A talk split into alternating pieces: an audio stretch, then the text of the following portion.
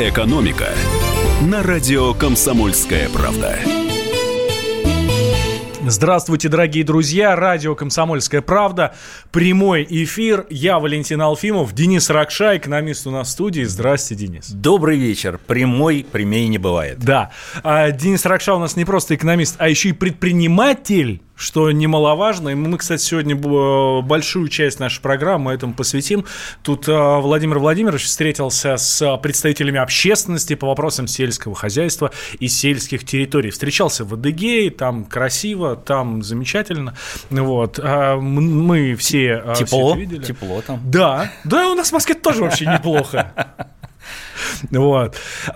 И э, самое важное, ну, по крайней мере, что я для себя там на что обратил внимание, а, Владимир Владимирович назвал безобразной ситуацией с помехами малому бизнесу в России.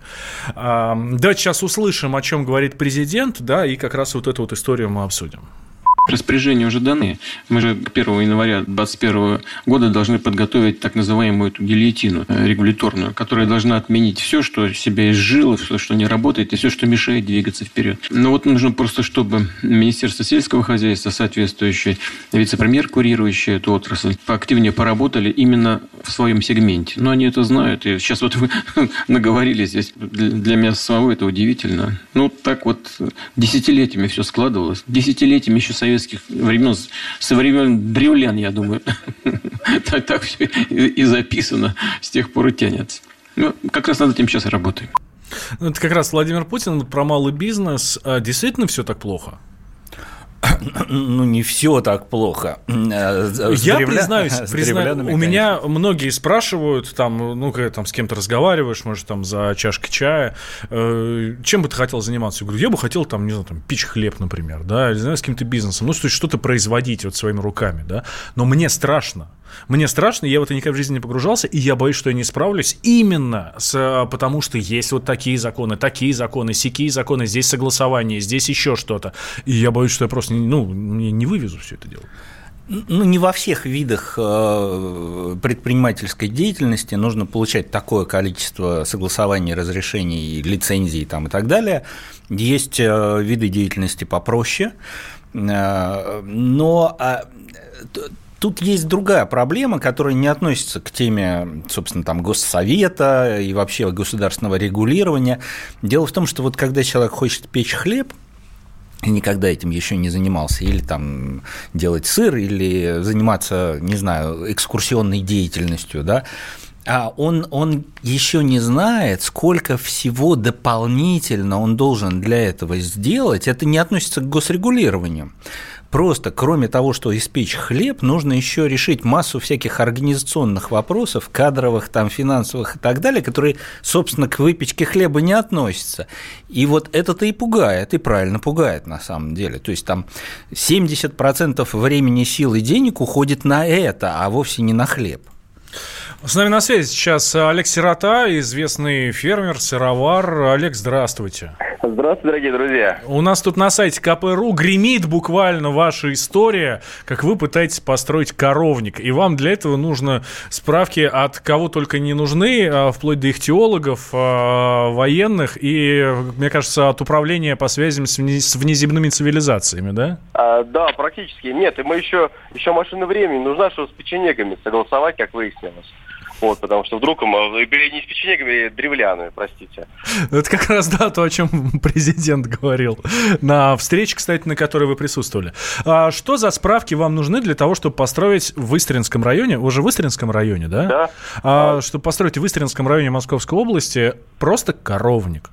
А вы знаете, это не касается ни Истинского района и не Московской области. Я и вопрос дал президенту, потому что это по всей стране такая у нас беда и такая проблема. У нас пакет на самом деле единый.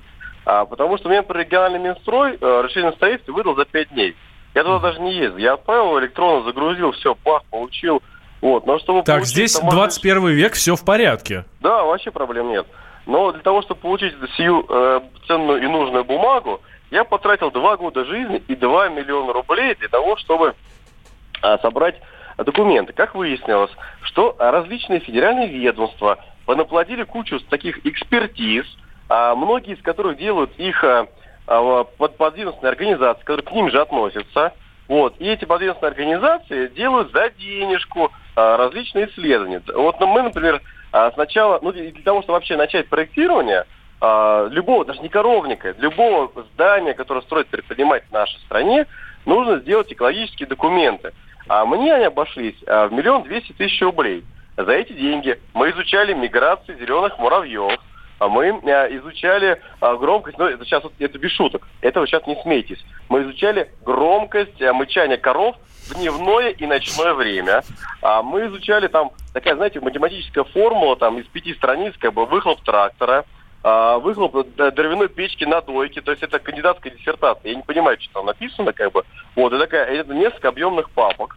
Вот. А, а, вторым этапом, потом с экологами разобрались, вторым этапом отправились куда? Мы отправились а, к рыболовам, а, потому что у нас в 500 метрах, там далеко в лесу протекает маленький ручеечек шириной полметра, и а, за 200 тысяч рублей, это стоимость двух коров, чтобы понимать, пришлось эм, изучать осоку, которая там вот, ну, реально без шуток, след написано, что там осока Краснокнижная какая-то? Нет, обычная осока, ряска и рогоз, а, ну это растение такое, а, вот, и берега илистые, вот, глубина 10 сантиметров, а, а, есть ротан, а, жабы, вот, но рыбы, слава богу, нет. Ну, ротан, видимо, не рыба, не ценная. Вот, и мне дали э, бумагу. А если бы не дали, я должен был еще компенсационные где-то выпускать рыбу, причем или оплачивать это, а выпускали бы на другом углу области, к примеру. То есть там по, просто полный бред, как бы, вот я вчера президент про это и погружал его. А следующий этап, вот после э, их теологов, очень смешно было, экспертиза вообще, ну, древляне откуда взялись, это не шутка.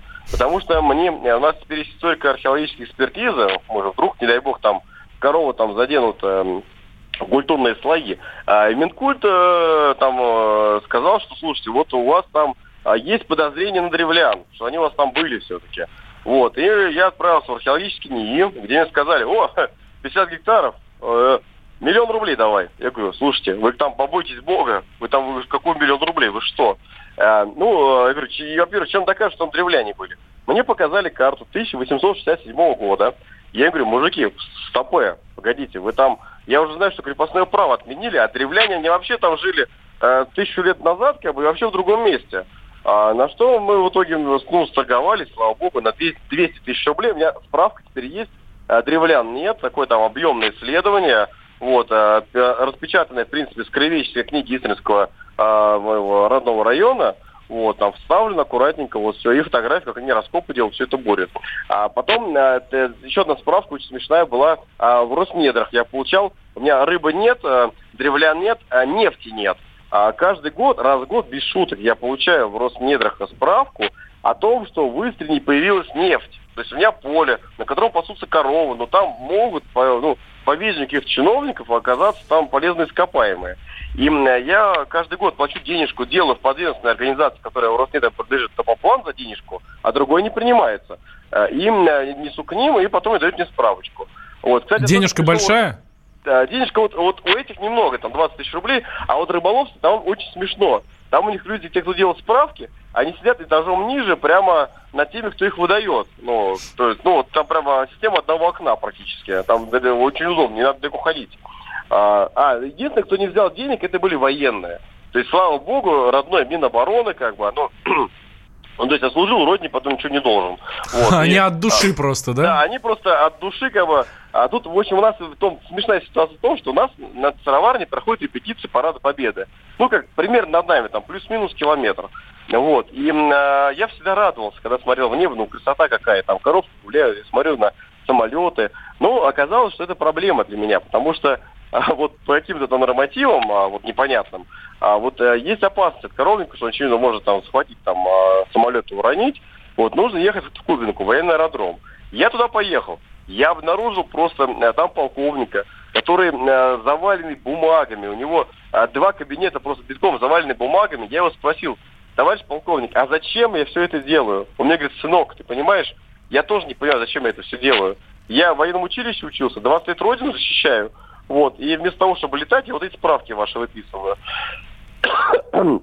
Ну, э, слава богу, мне получил, но э, мне еще повезло, потому что у нас есть Луховицкий район Московской области. Там, в общем, э, э, какие-то ну, случились наложения в голове у Росреестра, и теперь там у фермеров окрасилось поля, что там якобы э, было падение баллистических ракет. Хотя в Луховице, слава богу, эти ракеты никогда не падали.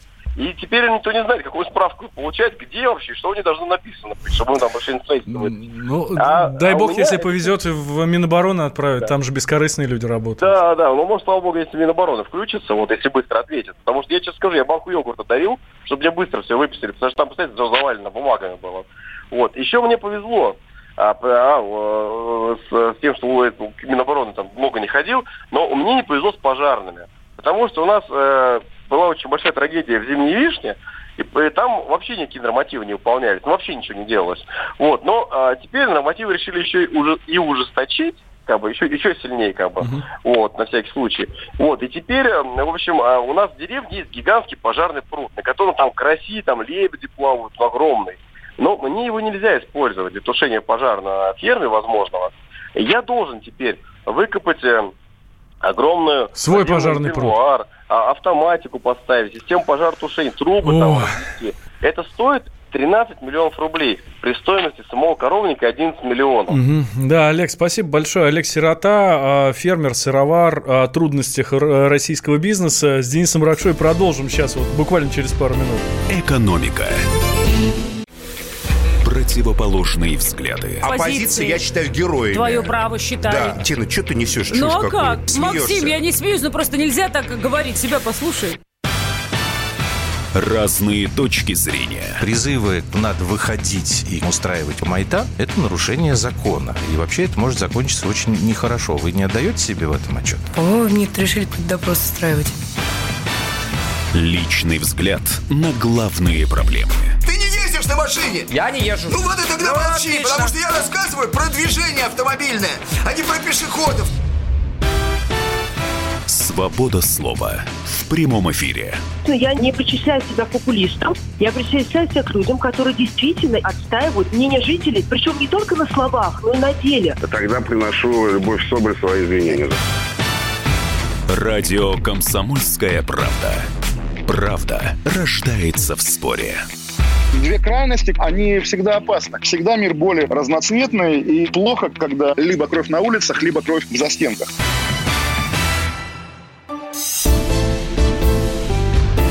Экономика на радио «Комсомольская правда». Возвращаемся мы в студию прямого эфира. Валентин Алфимов, э, это я, Денис Ракша, экономист-предприниматель здесь рядом со мной. Мы обсуждаем, как Владимир Путин встретился с общественниками, с э, представителями общественности по вопросам сельского хозяйства, сельских территорий.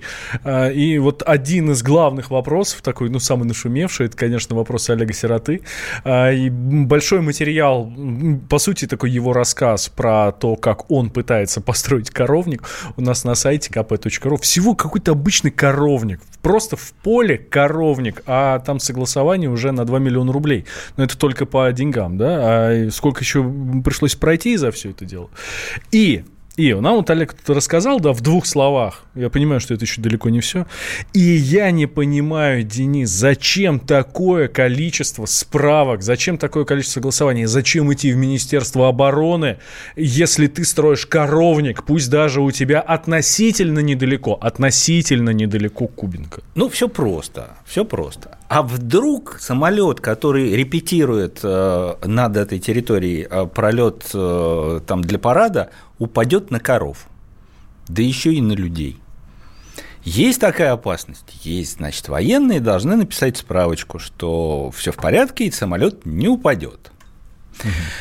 Но это ладно, военные, это бог с ним, они, они Тем более, к тому же бесплатно. Да, да, бескорыстные люди. Они бесплатно дают справку, что самолет не упадет. Молодцы. А вот. Но что касается всяких других э, разрешений, типа там вот э, про ручей, про жаб, про ротана и про осоку, да? А, понимаете, в чем дело? Тут э, как бы очень зыбкая грань. Вот этот ручей находится на расстоянии 500 метров. Ну, да? так зачем тогда? А мог бы он находиться, на, например, на расстоянии 100 метров или 50, мог. да? И если вдруг ну, смотрите, на ферме образуется большое количество отходов, скажем так, да, их куда-то нужно девать Либо нужно построить очистные сооружения, про которые даже речь не шла. То есть я так понял, что никто их строить не собирается, а значит, куда это все пойдет, а куда придется. И если рядом ручей, то это пойдет в ручей. И тогда что будет с ручьем? Ну, он умрет. Ручей умрет, и все, что в нем было, тоже умрет. Вот чтобы этого не происходило. Окей. Да. Окей. Дальше. Роснедра. А... Нефть.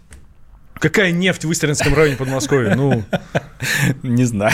Про нефть ничего не скажу. Ну, а зачем тогда идти к ним и получать эту справку? А, ну, смотрите. Что а... за дичь с древлянами, Есть... которые когда-то, возможно, где-то здесь стоят? Ну, вы не поверите. Значит, а это же не только у нас в стране. Вот все думают, ох, как у нас тут бюрократия расплодилась. Боже мой, в других странах, даже не буду сейчас приводить названия, места и так далее, все гораздо хуже. Если не дай бог, вы что-то собрались построить на территории, где когда-то, где, где кто-то когда-то жил, э, кочевал там или что-то строил, вам нужно будет получить не просто такую справку, вам еще нужно будет пригласить археологов, чтобы они там раскоп сделали, проверили, нет ли там, не, не дай бог, какой-нибудь гробницы. А есть ли потом, после этого, получив справку, вы все-таки наткнетесь уже при производстве работ на что-то э, историческое, археологическое, все,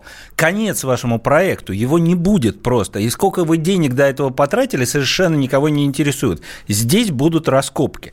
Поэтому у нас еще ничего. Нормально.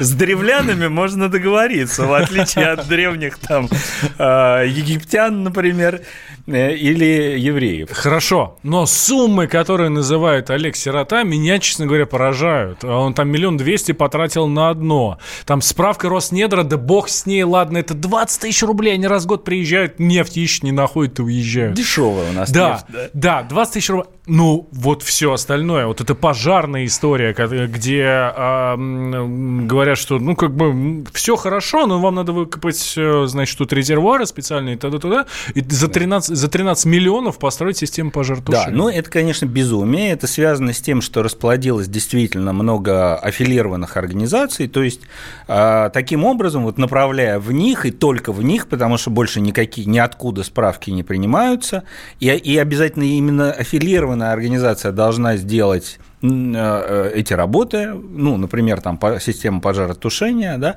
ну, таким образом чиновники и близкие к ним люди зарабатывают деньги. И это, конечно, безобразие. Вот, что касается сам, ну, самого регулирования, да, ну, никуда мы от пожарных норм не денемся, и так живет весь мир. Но другой вопрос, что это не должно стоить столько денег.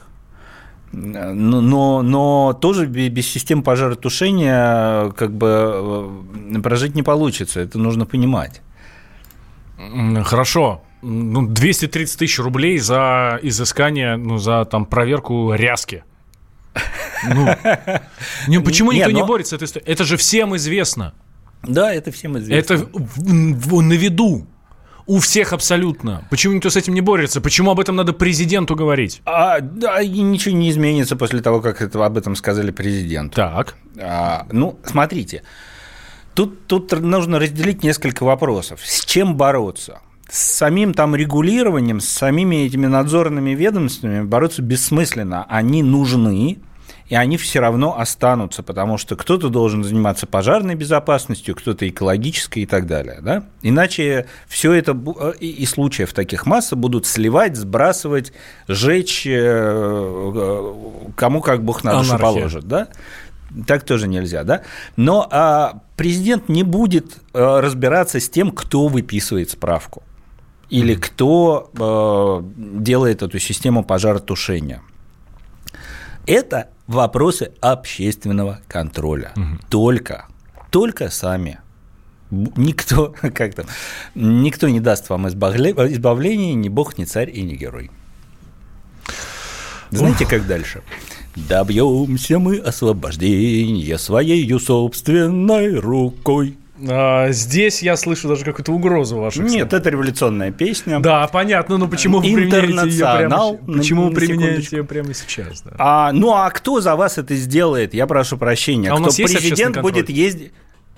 Общественный контроль создает общество. Если его нет, Вопросы к обществу. Президент его не создаст. Угу. Вы занимаетесь, а у вас немножко другой бизнес, да? Вы... Совсем другой. Вот. вот уж точно я как коров не развожу и, и да, Какой? не строю. А, я немножко, как в том анекдоте, немножко шью на дому. Я пеку печенье. Вот. В вашей отрасли настолько же тяжелая ситуация со справками, согласованиями и так далее? Или здесь все немножко проще? Ну, тут дело Я не... хочу понять, вообще государство хоть как-то дает возможность бизнесу развиваться? А, ну, на самом деле дает. Тут дело не в отрасли. Если бы мне нужно было построить производственное здание или там помещение какое-то, наверняка я столкнулся бы с тем же самым. Просто мне этого не нужно, я иду, снимаю, арендую э, как бы уже готовое помещение, где все вопросы решил собственник этого помещения, который когда-то его построил или каким-то образом там получил, купил, не знаю. А вот. А что касается вот самого бизнеса, э, Тут все гораздо проще, гораздо быстрее. Действительно, все практически процессы э, автоматизированы. Да, ты получаешь там нужную справку очень быстро, буквально на следующий день. Я не скажу, что какие-то даже официальные поборы у меня были, да, то есть э, все очень разумно. То есть если нужно пройти экспертизу, то я понимаю, что ее действительно нужно пройти. Я ее прохожу, там разумная цена. И я, я не разбирался, кто ее делает, но я предполагаю, что ее делает там какой-то сертифицированный орган, может быть, он даже и аффилированный, но как бы это никак на мой бизнес не влияет. А. И на самом деле еще один момент, вот а, применительно к этой встрече президента с общественностью, а, гораздо важнее, чем ну, с точки зрения стратегии, да, чем то, как, сколько разрешений и сколько это стоит, нужно получить для строительства животноводческой фермы, там прозвучало другое что мы запустили регуляторную гильотину, и она должна ну, принести некий результат, вы обратили внимание, когда? 21 год? Да, ну к 2021 да. году. А когда запустили? Ее там запустили-то уже ну, Не вчера. год как минимум. Да, да? Да. То есть два года у государственного аппарата уходит на то, чтобы разобраться, какие э, регуляторные нормы там нужно оставить, а какие убрать. Это очень долго. Вот что действительно нужно менять, это скорость работы системы государственного управления. Вот это да. Почему так долго? А потому что не могут они перебрать все законы, все нормы и не, делают не, не. это буквально вручную? Или они просто шевелиться не хотят? Или просто пока все хорошо, они пытаются время потянуть? Очень много. Э, смотрите, они просто соблюдают все процедуры. Там на каждую процедуру, ну я условно говорю, там нужно пройти там 20 процедур. На каждую процедуру а, а, отводится 30 дней. Считайте, сколько будет. Это значит, что 30 дней. Это не 28 это, Нет, дней. это именно 30. То есть вот эта вот история, что на, на ответ дано 30 дней, так что ждите на 30. Да. Это все, это все по-честному. Абсолютно. Так, делаем сейчас небольшой перерыв. Причем они сами плачут сами плачут и, и просят, как бы, как бы кто бы им помог это изменить, но никто им не помогает. Наверное, им нужно обратиться к президенту, я так думаю. Да, президент там всем поможет. Так, делаем сейчас небольшой перерыв, сразу после продолжим. Антон Силанов тут сказал, что у нас реальные доходы выросли в 2019 году. Конец года, имеем право подводить итоги. Так вот, ваши доходы выросли, товарищи россияне, а Антон Силанов знает почему. Да. Сейчас Денис... мы узнаем. Да, Денис Ракша на студии, экономист-предприниматель. Я Валентин Алфимов. Не переключайтесь после новостей, продолжаем. Экономика. Политика. Владимир Путин приехал в Японию на саммит большой... Экономика. Покупательная способность тех денег, которые вы... Аналитика. Что происходит правильно, а что происходит Технологии. В последнее время все чаще говорят о мошенничестве с электронными подписями. Музыка. Всем привет! Вы слушаете «Мир музыки». Комсомольская правда. Радио для тебя. Экономика на радио Комсомольская правда. Возвращаемся мы в прямой эфир. Я Валентин Алфимов, рядом со мной экономист, предприниматель Денис Ракша. А, Денис, А да. знаете ли вы, что доходы населения выросли? Да, Валентин, я слышал об этом. И мы, я боюсь, что мы слышали об этом из одного и того же источника. Да, а, ну, в общем, друзья, действительно, у нас с вами выросли доходы населения 0,8%. Не, у, не у нас с вами, у, у населения выросли доходы, а у нас с вами, скорее всего, нет.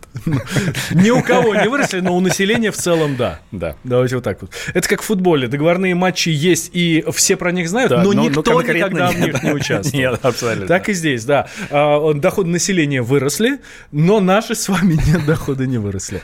На 0,8%. 0,8, да. да. А, это в годовом выражении, но надо сказать, что За это... три квартала. Да, а, но это больше, чем предполагали, потому что предполагали вообще 2 десятых, угу. а здесь целых 8 десятых. Ну, это же классно. Поздравляем вас, дорогие друзья. И Антон Силуанов тут нам э, рассказал. Антон это мистер финансов и первый вице-премьер.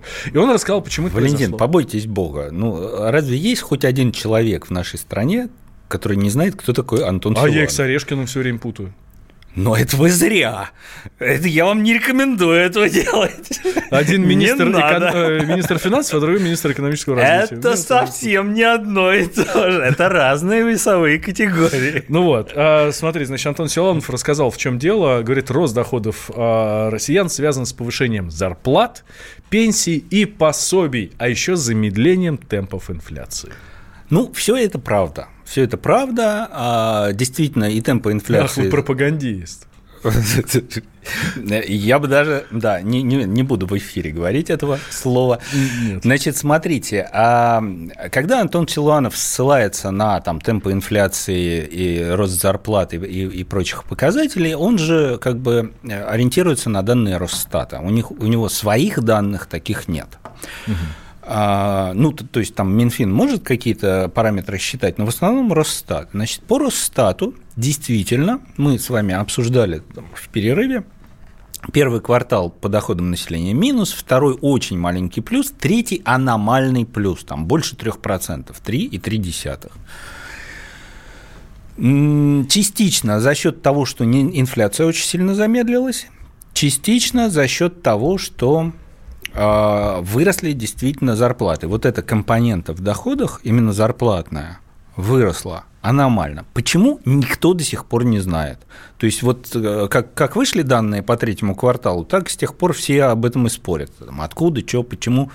Ну, Росстат. Других источников нет, проверить невозможно, можно только э, как в Бога, верить или не верить? А, хорошо. А, кроме Росстата, вообще есть хоть, как, хоть кто-то, кто может эти цифры опровергнуть, либо ну, подвергнуть сомнению да, на предмет того, что а у нас вот другие цифры, товарищ Росстат. Нет. У нас, вот мы посчитали, здесь все совсем по-другому. Нет, а, значит, других цифр ни у кого нет, потому что первичную информацию собирает только Росстат. Угу. А, значит, э, к сожалению, э, можно подвергать сомнению там только методику, по которой Росстат обрабатывает эти данные и получает там конечный результат. Но сами данные подвергнуть сомнению ну, скажем так, нельзя, их действительно подают. Другой вопрос, насколько они корректны. Ну, то есть каждый работодатель, каждая компания, маленькая, большая, э, подает эти данные в Росстат о том, сколько она платит зарплат своим сотрудникам правду она подает, неправду она подает. Ну, там как бы есть ссылка, что считали по НДФЛ, то есть по налогу на доходы физических лиц. Ну, вот эти самые идее, 13%. По идее, правда, да? Это белая зарплата. Ну, да, это правда, если говорить о белой зарплате. Но есть еще не белая, а всяких разных цветов. И вот ее не считают. Угу. Поэтому белая, может, выросла, а серая, наоборот, упала. Тут ведь э, очень много странных и совершенно неожиданных факторов. Например, э, я очень часто в последний там, год слышу от разного уровня, разного размера предпринимателей, какие у них проблемы из-за э, того, что обналичку практически перекрыли полностью. Mm-hmm. Ведь э, те не белые зарплаты, которые они платят, Они откуда берут, берутся? Сначала эти деньги нужно каким-то образом вывести из оборота, обналичить, положить в конверт и да, дальше... Здесь надо нашим слушателям понимать, вдруг кто-то не знает, это не просто ты пошел с карточки снял. Нет, То есть, здесь нет, такая история нет. не, не пройдет. Нет, ну есть такие, э, конечно, умные товарищи, но это долго не длится. То есть э, им сразу зададут вопрос, ты что делаешь? А, вот. И, и дальше, а, значит, вот они платят не белую зарплату, там, серую, черную, фиолетовую, не знаю, какую еще, да? Значит, ее откуда-то нужно взять. То есть эти деньги приходят им на счет, они должны обналичить. Вот а, в результате действий Центрального банка и Росфинмониторинга они теперь нифига не обналичивают, ну, э, э, там э, это стало очень дорого и нерентабельно, да, поэтому они увеличивают белую часть зарплаты, потому что им дешевле и проще заплатить с нее налоги.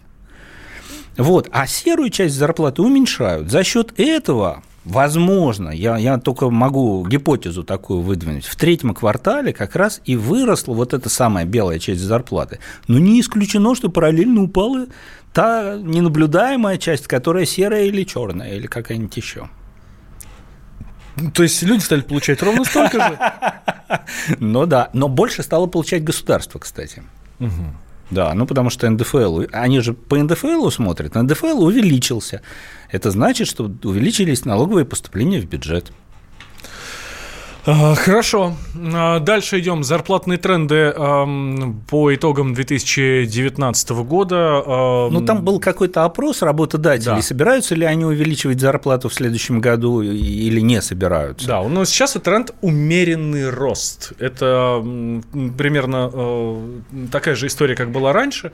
По сравнению с 2018 годом э, темпы изменения заработной платы в 2019 году выше в среднем на 2%. К концу года наиболее более значительный рост, 5,8%, пришелся на зарплаты линейных руководителей кто бы сомневался. Mm-hmm. На втором месте по темпам роста зарплат специалисты начального уровня достаточно традиционная ситуация, да? Ну, вообще говоря, с ростом зарплат и с ростом доходов вообще ситуация такая. А очень много об этом говорят. Понятно, что людям тяжело, понятно, что доходы у них не растут, понятно, что уровень жизни реально падает, но ожидать роста доходов и роста зарплат, или там наоборот, давайте так, роста зарплат и роста доходов, а, не с чего.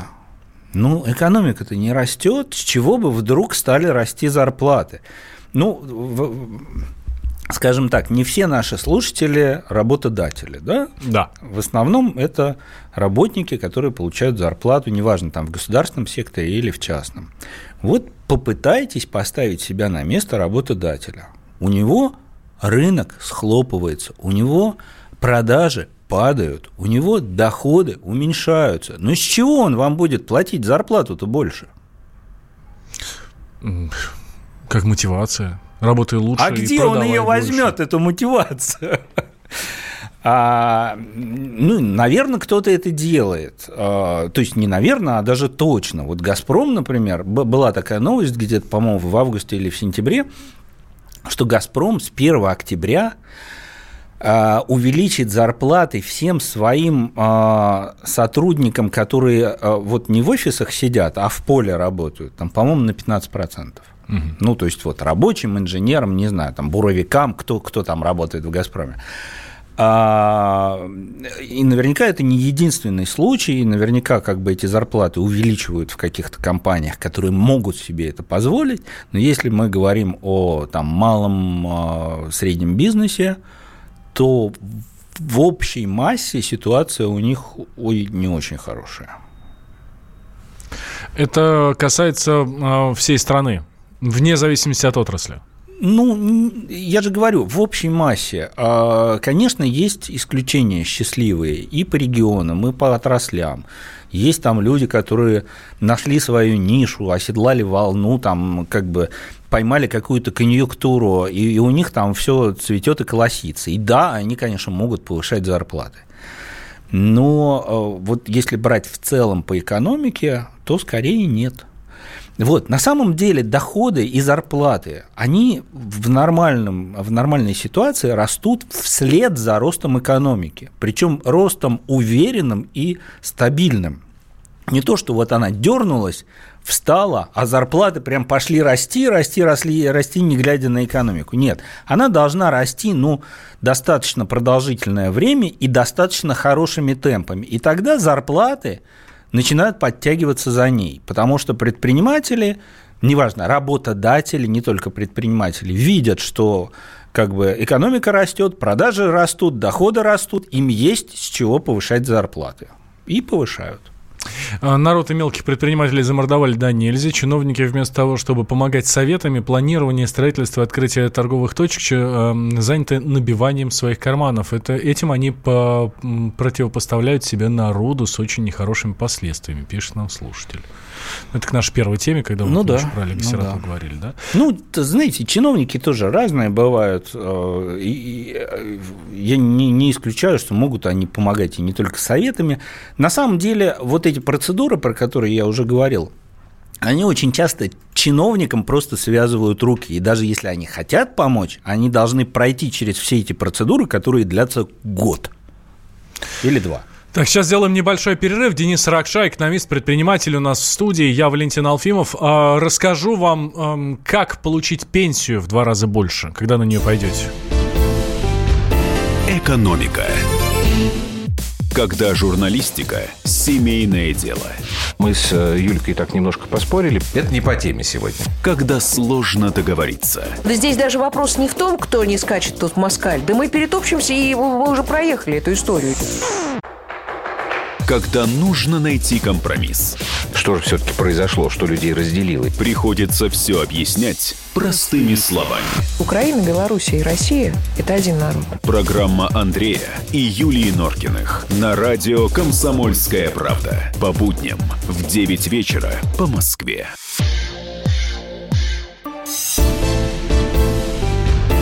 «Экономика» на радио «Комсомольская правда». Возвращаемся мы в прямой эфир. Радио «Комсомольская правда». Я Валентин Алфимов. Рядом со мной экономист-предприниматель Денис Ракша. Мы говорим о, про экономику, как вы поняли. Я обещал вам сказать, как получить пенсию в два раза больше. Да, пожалуйста. И... Да, да, да. Валентин, рассказывайте. Итак, Пенсионный фонд России назвал размер увеличения пенсии при увольнении с работы позже срока. Так, уходя на пенсию на 5 лет позже достижения пенсионного возраста, ну, давайте мужиков считать, да? Да. А, сейчас, соответственно, 65. 65, ну, ну, не, не, сейчас не 65 еще. Ну, там скоро уже будет 65. 65 будет через там 10 лет. Ну вот. А, значит, если уходите не в 65, а в 70, то размер пенсии возрастает на 42%. При выходе на пенсию на 10 лет позже нормы Размер выплаты увеличивается больше, чем в два раза. Уходите в не в 65, а в 75, и у вас пенсия, бам, сразу двукратно увеличивается. Круто, круто, но как бы обалдеть просто. Я бы просто хотел посмотреть на э, людей, которые полноценно трудятся до 75-летнего возраста. Очень им завидую. Несомненно, такие люди дай есть. Бог им только, здоровья. Да, дай здесь. бог им здоровья и сил. Да. Но сколько их? А, то есть красиво, красиво. Вот хотелось бы, чтобы чиновники пенсионного фонда проверили это на себе. Нет, они люди такие, уходят на пенсию а, как положено. Вовремя не При том, что все равно, ну, многие пенсионеры же работают. Значит, смотрите. Ну, причем, э, ну, они просто вынуждены работать. Здесь а, мы это должны признать. А, они вынуждены работать, они хотят работать. Да. На самом деле сейчас еще же пенсионный возраст не подняли, да, то есть пока что люди еще уходят на пенсию а, женщины в 55 или там в 55 с половиной, ну, каждый год на полгода, да, мужчина в 60 или там 60 с чем-то, это еще вполне себе трудоспособный возраст, и многие люди еще полны сил и желания работать. Угу. Проблема в том, что наше государство а, считает, что а, если пенсионер работает, причем работает официально – и платит налоги, и, ну, он платит налоги, и работодатель за него платит налоги, потому что я вам напомню, на 100 рублей зарплаты приходится 13 рублей, которые платит НДФЛ сам человек, который ее получает, и э, сейчас э, 30 30, по-моему, процентов, э, я уже путаюсь, да, всего там 43, по-моему, 30%, которые работодатель платит за него в пенсионный фонд, фонд социального обеспечения и так далее. Значит, а вместо этого наше государство наказывает пенсионеров, которые трудятся официально. Оно лишает их индексации пенсии по инфляции и всяких там доплат, которые существуют к пенсии. Да? То есть, если ты трудишься честно, официально, ты будешь наказан. Mm. Зачем это государству? Фантастика, я не понимаю. Да, то есть оно и самого себя лишает еще, потому что пенсионеры же отказываются оформляться в белую, да, они не продолжают работать. Да, они, они не платят налогов, государство не получает этих налогов. Оно вытесняет пенсионеров в серую зону. Зачем оно это делает, уму непостижимо. И при этом оно другой рукой предлагает пенсионерам вот эти безумные льготы. Да? На 10 лет позже выйдете на пенсию, получите пенсию в два раза больше. Дайте ему сейчас зарабатывать в два раза больше. Трудно И он еще налоги вам заплатит. Алло, ребята. Ну, вот так как-то вы на нем еще заработаете. Э, в чем проблема? Э, у нас экономисты ничего не понимают, ну, в смысле, там, в пенсионном фонде, в Министерстве экономического развития, в... Там, не, это решает не пенсионный фонд, это Минфин. Это, Министерство это, финансов. Да, так. это Минфин. Ну, неужели Антон Силуанов, про которого мы сегодня уже говорили, ну, ну, не понимает, и в ведомстве его не понимают, что это неправильно.